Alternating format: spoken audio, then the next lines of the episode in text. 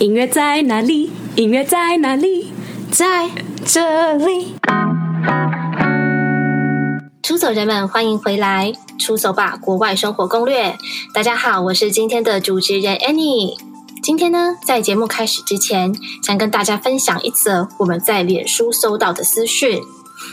那私讯的内容是：我今年二十九岁。一边工作一边赚学费，准备雅思两到三年了。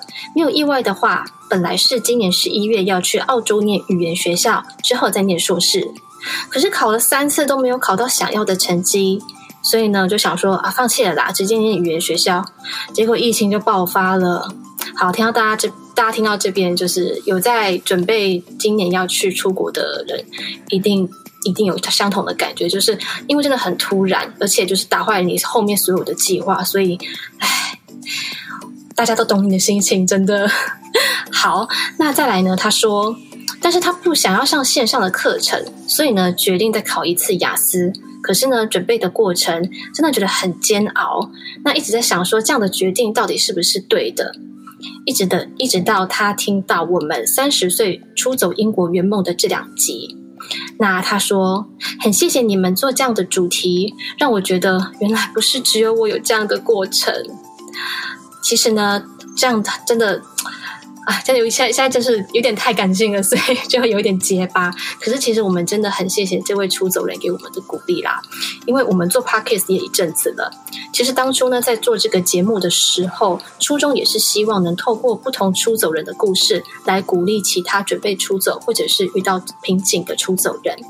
因为准备的过程是真的很辛苦，而且甚至可以说是很孤独的。但是其实真的撑过了就是你的。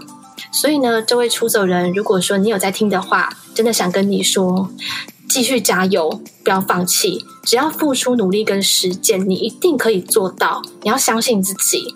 那我们跟其他的出走人也都支持你哦，所以记得你绝对不是孤单的。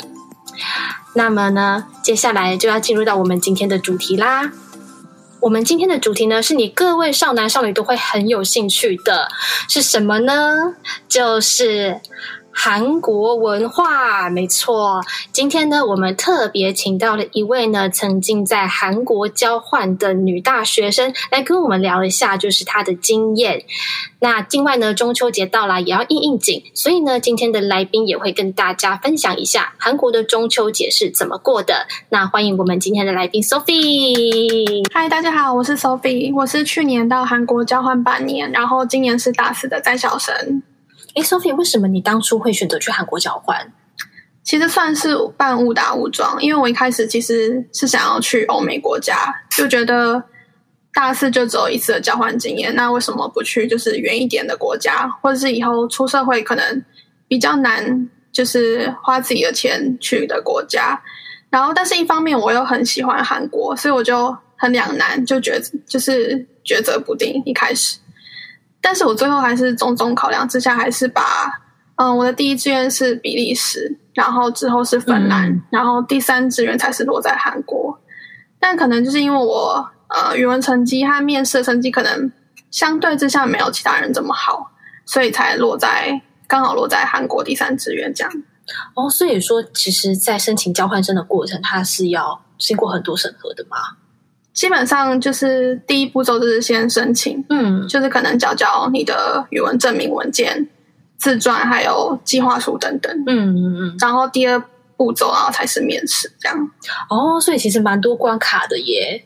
对，就是有蛮多资料要准备的。嗯，那 Sophie，你有会建议说，就是哎，有其他想要去交换的出走人，大概要抓多久的时间来准备吗？我觉得基本上要给自己半年的时间。嗯，就是如果说。你还没有就是考过雅思或者托福的证照的话，就是给自己半年的时间去准备，我觉得比较刚好。嗯，对。好，那如果说假设你今天去问学校了，那看到啊，如果说要考雅思托福的话，那你就知道说你要花更久的时间来做准备。那如果说你不知道要怎么准备雅思的话，那也可以去听我们就是呃三十岁出走英国的第二集，因为第二集呢也有提提到说我们要怎么准备雅思，那可以给大家做个参考喽。好，哎，那 Sophie，我想问一下说，说你当你你会韩文吗？我其实一开始就是想说，就是学校已经出来，就是我确定要去韩国交换，嗯、所以就是我有先去师大的进修部学了大概三个月的韩文，但就是因为每个礼拜只有上一次课，所以我觉得就是功效对我来说不大，就是基本上我就是其实也只学了发音，还有一点点的文法，嗯，所以就是。嗯，韩文也是到那边才去学的哦。所以说，其实你到韩国当地的时候，不是一开始就到大学里面就直接上课，其实还是有去像是语言学校或者是语言机构这样子吗？诶，其实是，嗯、呃，因为我的课都在下午，嗯，所以我早上就是上语学堂这样。哦，所以语学堂就是类似像语言学校的，对对对对。哦，所以它是学校里面附设的吗？还是你自己去找的？学校里面辐射的，它就是嗯，教室就在学校里面。嗯、哦，所以你当时候去交换的时候，这个语学堂的费用也是算在里面的吗？呃，学校有一种课，其实是也算是语言课，嗯、就是可以自己选修，就是不用多付钱的那一种。好天啊，这很棒哎！对，但是那种、嗯、可能大家程度就比较不一，然后可能像我。就那时候我还不确定自己程度到哪里，嗯、所以我就不敢去选那种课，怕自己听不懂，所以我就是才就是自己付费去上语学堂，就是从头基本开始学起这样。哦，所以其实你是有就是蛮经过很多考量之后才去想说念语学堂这样，学比较扎实一点这样。对，哦，原来是这样子。所以呢，如果说想去韩国交换的，就是出走人们。如果说不会韩文的话，其实也可以参考一下 Sophie 的做法。对，你也不用说哦，在之前就要马上学好。可是可能要基本的发音或者是基本的一些拼音还是要会，对不对？我觉得就是，嗯、呃，去韩国交换之前还是可以努力先把韩文学好。哦哦，对，就是毕竟，嗯、呃，像我在跟韩国人交流的时候，可能他们会英文，可是他们还是比较愿意说韩文，就是还是用韩文，还是就是。最好的沟通方式啊，在那里？嗯，我有听说过，可能就是他们对讲英文这件事可能会有点害怕，这样子会吗？就其实大部分的韩国人其实英文都算蛮好的，嗯嗯嗯。但是就是我上次我常去就是学校的银行办事，就是他明明就知道我是外国人，然后就是我用英文跟他沟通，可是他就是我知道他可以讲英文，但是他还是就是会想要用韩文回答我。对，就是等于说。我觉得韩文还是最好的和他们沟通的方式，这样、嗯。对，所以不论是就是那位银行的专员是害羞不太敢讲英文，还是说他可能有一些呃民族的上的一些自尊，对，都好。可是呢，就是大家你去人家的国家，如果说可以的话，还是在尽量在呃去之前可以先学好，那当然是最好啦。那如果说真的没有办法，比如说你一些个人的规划，那导致你去之前没有办法把韩文学得很好的话，你也可以参考看看 Sophie 的方式。好，那接下来又想问 Sophie 一个 比较尴尬的问题啦，就是你当初的时候，就是去的之前，你学费就已经算好了吗？其实不知，其实不是、欸，就是我语学堂的学费是到哪里才知道的。嗯、哦，所以就是语学堂是到那那边才开始规划的。对对对，嗯、是因为。因为我确定自己的课都在下午，嗯嗯，然后才决定早上就是空空的时间，然后才决定要去韩文去学韩文这样。哦，所以那交换生的那些费用是学校那边会帮忙出的吗？就是学费的话，嗯，学费的话是比照学校的学费。哦，那这样子的话其实蛮很划算的，因为可能在国外的那些学费蛮贵的，那可以比较你大学的学费来算的话，这样还不错诶。对，因为其实，在韩国读大学是蛮大的笔的一费用，这样哦，真的吗？对，哦，所以跟台湾比起来，韩国的学费其实是更高的。对，哦，那真的是赚到了。对啊，但我还是付了蛮多语学堂的钱。好，没关系啊。可是现在你也会讲韩文啊，哦、对不对？对，所以呢，其实这都是一个蛮蛮好的经验啦。嗯，那我想问一下，你有你在你在学校的时候有去找欧巴还是追星之类的吗？就其实我个人不太追星，因为我知道大家可能对去韩国交换的人一定都觉得他们可能本来就有在追星，对。但我自己是不走那个路线，就是我可能就追咖啡厅吧。哦，所以你是其实你刚刚说到说对韩国文化有兴趣的部分，可能是指就是整体生活的氛围这样子嘛？对，就是当地的文化这样。哦、嗯，所以其实蛮多人啦，就是听到说哦，你要去韩国交换，可能都会有一个先入为主的一个刻板印象。对，啊，你就是要去找欧巴啊，你就是要去，你就要干嘛？对，所以其实大家为什么知道，就是这个标题是没有约炮或喝挂，只有真实的韩国交换经验吧？因为其实呃，Sophie 呃在访谈之前呢，就是我们大家小聊天一下，其实他蛮常被问到这样子的问题的啦。所以，但是大家放心，就是真的没有，就是所有想去韩国交换的人都想去做一些就是这样的事情。对，还是有呢，就是呃，想增进自己能力，或者是纯粹是喜欢就是韩国生活氛围的人这样。对，嗯，那我想问一下，就是在韩国跟就是台湾的大学生活比较，就是你会觉得差距很大吗？我觉得比较不一样的是他们的上课方式，欸，哎、嗯，就是像是。可能新的一学期，然后大家选课，就是我在台湾的话，嗯，就大家可能都会先去第一堂课，然后确认老师的评分方式是怎么样。比如说，老师的期中、期末占多少啊？出席率占多少？嗯，那如果教授的出席率的趴数不是占这么重的话，可能大家可能就有点爱来不来嘛。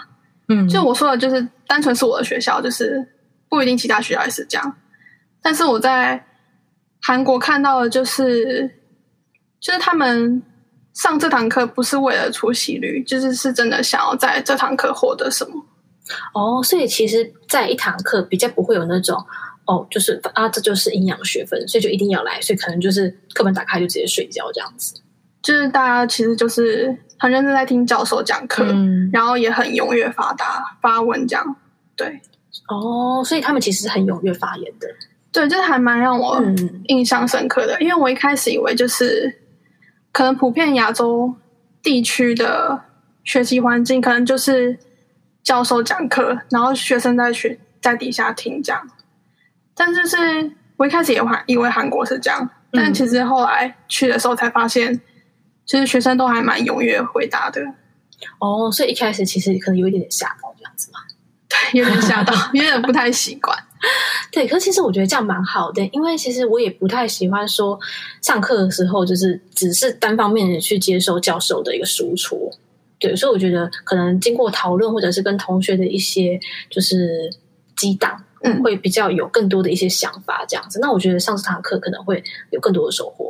对，我觉得就是嗯，可以训练你的独立思考能力吧。嗯，就可能教授丢一个问题，但是那个问题不见得有正确答案，可能大家都很踊跃的发答发问，这样就是我觉得是个蛮好的训练方式。嗯、对，我觉得就是像你讲的，可以训练自己独立思考，或者是整合其他人的一些想法，然后再呃把自己的想法给传达出去，这样子。对，嗯，哎，那你跟韩国同学讨论都是用韩文吗？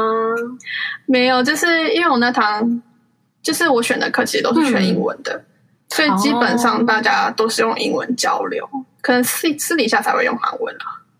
哦，可是那那也很强诶、欸，因为你刚刚说可能就是韩国人他们可能比较不不太好意思开口，可是你的同学都是蛮蛮踊跃用英文来发言的。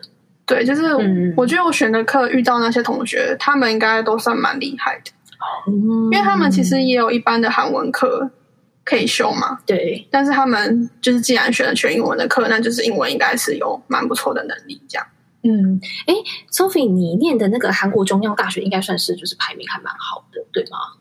它其实算是对，除了那个韩国三大名校之外，嗯，就是它其实算蛮好的学校哦。但是就是在台湾好像普遍比较少听到。嗯，因为大家就是听到普遍对韩国大学的印象可能就是 Sky 这三间，对对对对，嗯，所以呢，其实呃，我想跟 Sophie 她本身学校的一个风气有关系，可能大家就是可能比较竞争一点，或者是学习风气本来就比较好一点这样子。对，那如果说呢，你呃有去想去韩国经验，那也想就是去更好一点的学校的话，那就是回到我们刚刚讲的，在你出生，在你。呃，在准备交换生面试的时候，可能就要多准备一些啦。那如果说你只是想要体验生活，或者是想要轻松一点的话，可能这样子的方式就不太适合你，可能就要再呃稍微思考一下，对，或者是去找更多的资讯，觉得哎，你其实也不一定要去交换，可能去上个语言学校，然后剩下的时间就是你可以去自由体验韩国生活。那这样也是不错的方式。所以呢，还是要看你的想法啦。对，嗯，好，那想问一下 Sophie，你去韩国交换，那生活的话，一天大概是什么样子？就是你都在做什么？我其实就是九点就开始上语学语学堂的课，然后上到大概十二点五十，嗯，然后之后就吃午餐嘛，然后其实中间有空堂，基本上我的课是大概两三点才开始，但如果空堂的话，其实。我也不见得能回宿舍休息，因为有时候就是可能下午的课也要报告啊，嗯、或者是有什么课要预先复习。我就是很常跟朋友跑去咖啡厅，就是狂 K 书，就是不然就是遇到报告要赶快就是把那些东西记在脑海里面。对哦，所以其实就是哦，上课之前可能也要准备一些报告，那个也要花很久的时间，对不对？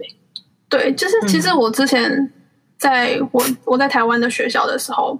不见得每堂课都会就是这么认真的预习，对。但我在韩国的时候就真的蛮不一样的，就是我会想先知道教授下一堂课要讲什么，就是想要先预习这样。对啊，因为你刚刚讲到说，其实教授他的教学是比较互动性的，对，嗯，所以他可能就是有点出其不意，他可能问你问题，你就愣住不知道怎么回答。对，所以我就是才觉得要准备更多，嗯、真的哎，所以其实反而就是我觉得。真的，我自己都很想去了，因为其实我真的蛮喜欢，就是上课的时候是用互动性教学的，因为我会觉得这样子的话，我可以学到更多，而且跟其他同学有交流。对，我觉得大家一定对就是韩国学校的午餐或者是他们的工餐蛮有兴趣的，因为台湾人就是民以食为天，所以 Sophie 你可以跟我们分享一下在，在呃中央大学的午餐，他们大家都吃什么东西吗？其实就是比较像是，嗯，韩国的家庭平常会准备的料理，像是泡菜汤啊，或者是泡菜一定是有的嘛，嗯，或者是煎蛋卷等等，就是会出现在韩国家庭的日常料理这样。哦，所以就是像我们韩剧常常看到，就是韩国家庭吃的东西，就是会在那边出现。对对对，哇，那还不错哎。对啊，就觉得。嗯生活在韩剧里的感觉，每天每天吃，然后好像也吃不腻这样。哦，所以说他晚餐的菜色也可能会变这样子。对，每天的菜色其实都会变化。嗯、哦，那这样子的话，所以你去韩国有胖吗？没有啦。我去韩国就是其实没有胖，而且反而还变瘦。是不是因为走路走很多啊？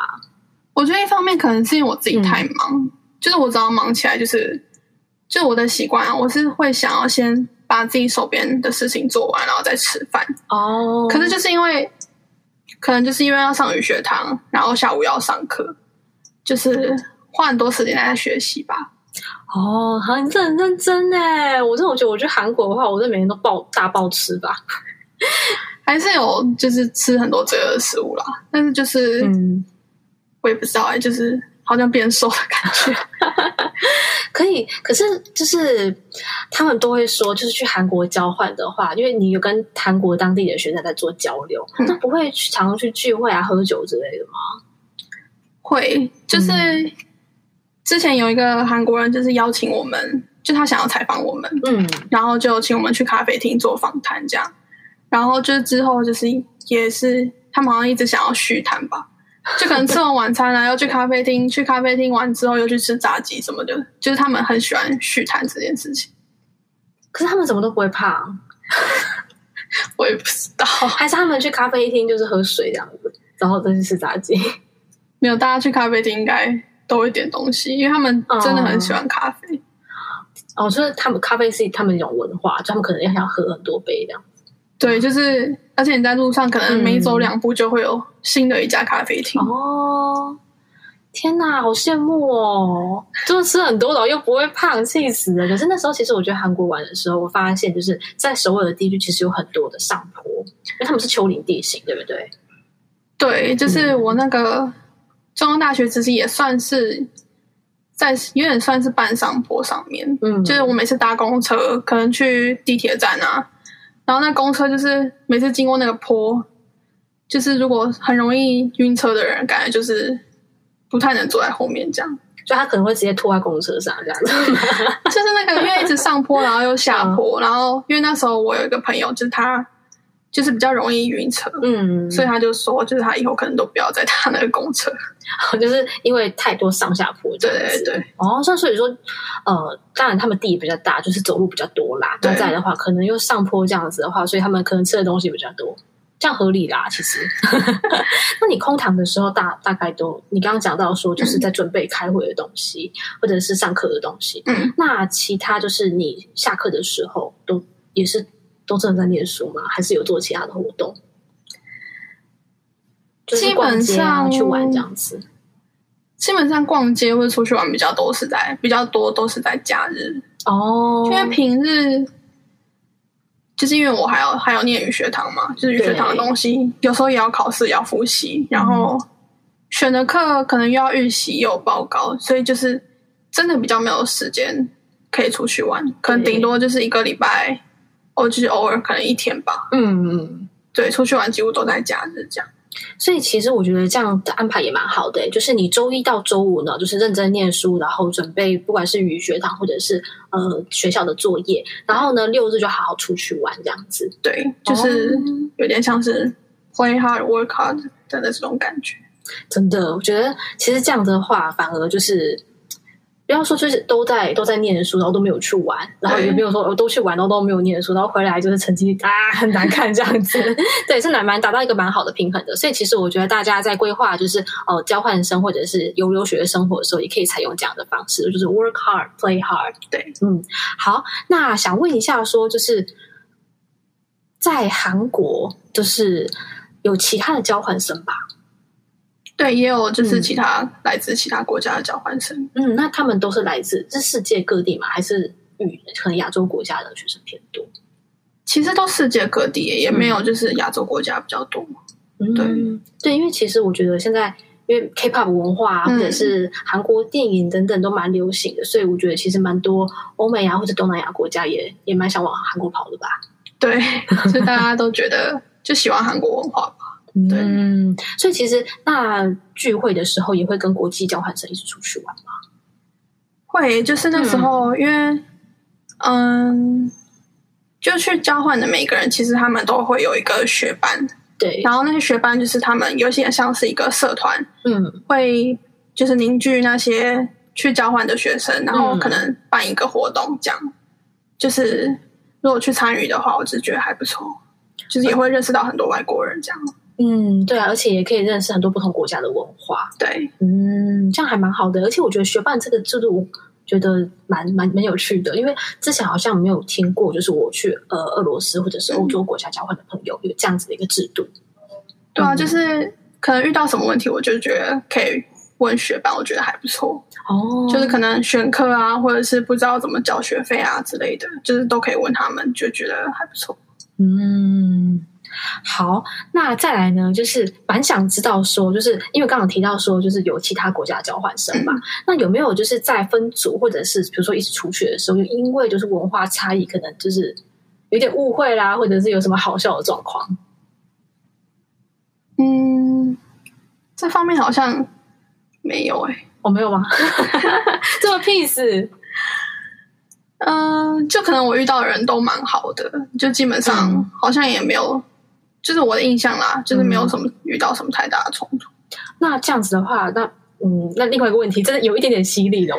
嗯、这个就是蛮多人其实都会有去韩国，然后可能会被就是是歧视，或者是说他们比较不喜欢呃讲中文的人。那你自己有遇到这样的状况吗？呃，如果说以上课单纯上课环境来说的话，我觉得他们普遍对台湾人的印象都蛮好的。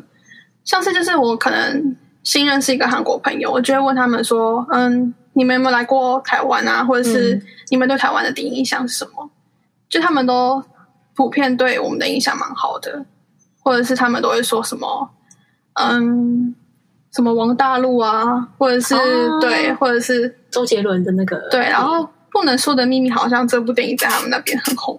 对，我有听说韩国人超喜欢这部电影。对，就是我好像几乎跟每三个。韩国人聊到，就是两个都会回答我，就是他们有看过这部电影。哦，所以其实台湾的这种文化，其实在他们这边，他们都都多少都会知道这样子。对啊，还有就是现在韩、嗯、很多韩国的食品都做有那个黑糖珍珠什么的。哦，就是算我们这边的文化，就也有输出到他们那边啦。对，对，对，对，哦，所以他们就是你自己，其实没有遇到太多这样子的问题。可能就是有一次在搭公车的时候，嗯。嗯，因为我一开始刷卡的时候，嗯，我不知道自己的卡片里面没有钱，对，可能就逼下去的时候，他突然就那个机器突然说一串韩文，可是我不知道他的那个意思是我的卡片没有钱要储值的意思，然后我就直接上车了，嗯，然后上车没多久，然后那个司机就一直在喊，就蛮不好的口气一直喊，然后可是我又听不懂。嗯，因为当时韩文才学没多久而已，然后我就不知道他不知道他是什么意思，然后后来才是后来就是有一个阿姨就提醒我们，就是说我的卡片没有钱的哦，就可能用英文来跟我们讲，嗯嗯，然后他还很好心的去帮我投钱，因为我当时其实蛮搞不清楚状况的，哦，他很好哎，对，可是就是可能遇到那个司机比较不好而已，对，还好啦，我觉得。应该公车司机都，因为他们其实工作蛮累的，对，或者他根本就不知道你是外国人，对，他可能不知道，对。可是你这样让我想到，就是我那时候去韩国玩的时候有一个经验，嗯，就是那时候我就是要坐计程车，就是我下错站，然后在一个很奇怪的地方，然后我就想说，好吧，那我就搭计程车回饭店好了。嗯，结果一上车，他看到我就是讲英文，因为我不但不会讲韩文啊，然后叫我下车。他用英文直接跟你讲，然后还叫你下车啊！他用韩文讲，可是我知道那句话是什么意思哦。对，因为我看有有时候有看一些韩剧，你知道说什么下去啊，或者出去是什么意思。他竟然这样跟我讲，我就觉得天哪，也太失礼了吧！可能他们就觉得他们没有办法跟你沟通，反而之后会造成更大的误会。对，所以其实我觉得就是出门在外其实是难免啦。但是其实我也觉得说。嗯，有时候其实不是他们真的很没有礼貌，还是什么，可是他们根本不会沟通，他们真的不会讲英文，他们就只能用很有限的，就是英文知识，然后来去跟你沟通这样子。而且再来，我觉得韩国人是不是的确个性比较急？对，就是像是在地铁站，嗯、他们走路都蛮快的。对，就可能他们好像就是有一个文化，就是撞到你，可能好像不太会跟你说对不起这样。哦，对对，有有有遇到吗？我自己有遇到过，可是。就是我本来就找他们本来就不太会说对不起，所以我就是当下也就蛮释怀的嘛。对，所以呢，就是大家去韩国之前，你可能就是要先有心理准备一下。对，对，就是不是每个人都像就是可能台湾人，就是我们台湾文化这样子，可能就是比较会说对不起啊什么之类的。他们其实不太会。甚至其实我去便利商店的时候，因为我觉得台湾人的习惯可能会说哦谢谢，对，然后可能他们不会，他们会觉得你很奇怪，为什么要跟我说谢谢？我觉得他们的心态可能就是他们原本就是服务业，嗯、对对对对对，所以其实我觉得只是文化差异而已啦，也没有说哪一边比较好，哪一边比较比较比较不好这样子。嗯、对，好，那接下来呢，最后一个问题就是去韩国遇到最大的挑战是什么？我觉得就是在韩国韩韩文还不好的时候，要处理很多琐碎的事，就觉得蛮心累的吧。就像当时就是可能。缴学费啊，办电信什么之类的，对，可能就是，嗯，跟你沟通的人可能，嗯，英文也不太好，嗯，然后要处理这些事情的话，就蛮麻烦的，对。可是我当时就是还好，就是有一个朋友陪我这样，因为我觉得一个人处理这件事情其实还蛮孤单的嘛。是你学伴吗？不是，就是也是跟我同一个系，和我一起去交换的朋友。哦，所以其实你不是孤，就是不是一个人去这样子。对。哦，那这样还好，至少就是互相有个照应这样子。对，嗯，那当时候你是因为这个契机之后才去语学堂的嘛？可能就觉得很挫折，就觉得嗯，还是要把韩文稍微学好这样子。其实我去韩国，在嗯，在那个面试分发，就是我要去决定要去韩国之前，就是有就已经想好应该要一定要去这样子哦。所以其实就只是深化说好，我想要把韩文学好这个动机这样子，就想要学好，想要学好。是这样感觉，对，好啦，那其实也是你养分啊。我觉得要有挫折才会成长，对，你同意吗？对，我觉得没错。对，因为我之前的话去美国的时候有类似的经验，就是可能别人对我就是大呼小叫，我听不太懂。然后事后就是觉得天哪，我也太笨了吧！就是连人家在骂我，我都听不懂，所以才想要好好的去把英文学好这样子。好，所以呢，大家如果说以后呢，在出走的过程中有一些不如意的事情，那你也不要就是，当然了，一定会不爽，一定会生气。可是呢，这些都会变成以后的养分，就是你要发愤图强，或是去把你不足的地方去补齐。对，对这样子的话，反而就是把一个负能量转成正能量。那我觉得这是大家可以参考的地方啦。嗯，好，那接下来呢，就是有没有什么话想跟要去韩国交换或者是悠悠学的人一些意见？我觉得首先你要先搞清楚你去交趟交换这一趟的动机和目的是什么。就有些人可能单纯想要进修韩文，有些人是想要体验文化，嗯，有些人就是可能想要学，嗯、呃，体验当韩国大学生的感觉。对，对，我觉得你要先把自己的动机和目的搞清楚，然后才能比较好规划时间。嗯，就是像我刚才讲的，就是就是我决定平日就是好好学习，然后假日才出去玩，这样。对。对，嗯，所以呢，我觉得大家在真的是在去之前呢，其实可以多多爬文，然后多去问一下学长姐他们的经验。那其实现在其实网络那么发达嘛，就是大家也都有几乎都有智慧型手机，所以呢，也可以利用像是 D 卡或者是呃脸书社团，可以去问一下说已经在韩国的那些学长姐，然后把你的规划跟他讲。像我觉得台湾人都蛮热心的，都蛮愿意就是回复的吧。对对，就是如果看，嗯、如果你在 D 卡底下留言的话，应该会有人蛮。热情回复，对，所以其实我觉得是大家就是尽量利用好资源，然后再来呢，其实呃学校一定会更了解，因为他们是姐妹校嘛，对对，所以其实呢，呃，可以跟学学校在处理这方面事务的人，就是打好一下关系。那有问题的话，就尽量问他，那才不会说，哎，你去了，然后就是啊，真的什么都不知道，那什么都没弄好，那这样的话又人生地不熟，就会有很大的挫折。那如果说事前做好的话，就可以避免掉蛮多这样的问题哈。对，还有第二点就是，我觉得，因为像是要跨出舒舒适圈吧，就是你要一个开放的心态去认识这个文化。嗯，还有就是多结交一些来自世界各地的不同的朋友。就是我觉得，就每次认识一些新的人，好像都能从他们身上学习到什么的感觉。嗯。哦，这集实在太励志了！哎、欸，真的是不愧是我的自我成长前二十名，好吗？哎、欸，是不是有吊牌了？我不知道，可是就我自己分享的很开心。可是呢，其实真的是这样，像 Sophie 讲的这样子，就是要保持一个嗯，你去国外就是要去接受新的事物的这样一个心情。对，嗯，所以也许就是你可能到当下可能会觉得啊，为什么韩国人都这样？就是一定会有那几个 moment，对不对？就是我觉得，如果发生一些。让你觉得很挫折的事情，你不要觉得那个是针对你，嗯、就是可能就单纯只是一些文化差异造成的误会而已。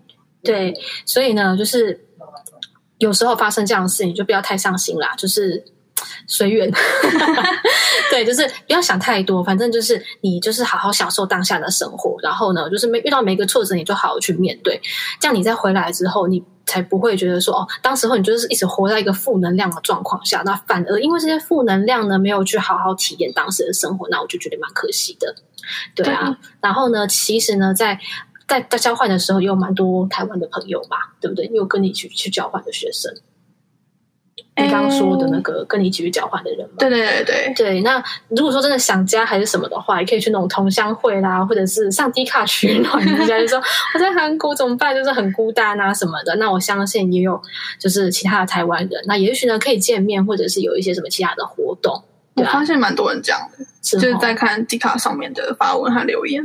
对啊，因为其实应该有蛮多人在就是韩国工作，或者在韩国念就是长期的，说硕士啊，或者是博士等等的，那可能就会更思乡啊，就会可能会想要办一些这样的活动。那如果你真的觉得在当地觉得很很很想台湾什么的，也可以参加这样子的活动。对，嗯，好，那今天的节目呢，因为时间有限，所以差不多就到这边了。最后呢，我们会在 IG 跟脸书粉丝团分享呢 Sophie 在韩国交换的一些照片跟趣事。所以呢，如果说你有兴趣的话，请在脸书跟 IG 搜寻“出走吧国外生活攻略”就可以看到喽。那另外，如果大家喜欢今天这样子的主题，也欢迎来私讯留言，让我们知道，诶，有人对这个主题有兴趣耶。那这样子的话，下次我们就可以产出更多相关的内容，也能邀请到更多的来宾来跟大家分享。当然呢，也别忘了要持续收听的我们的节目。那今天呢，非常谢谢 Sophie 精彩的分享，我是今天的主持人 Annie，谢谢 Sophie。谢谢，好，那我们下次见喽，拜拜，拜拜。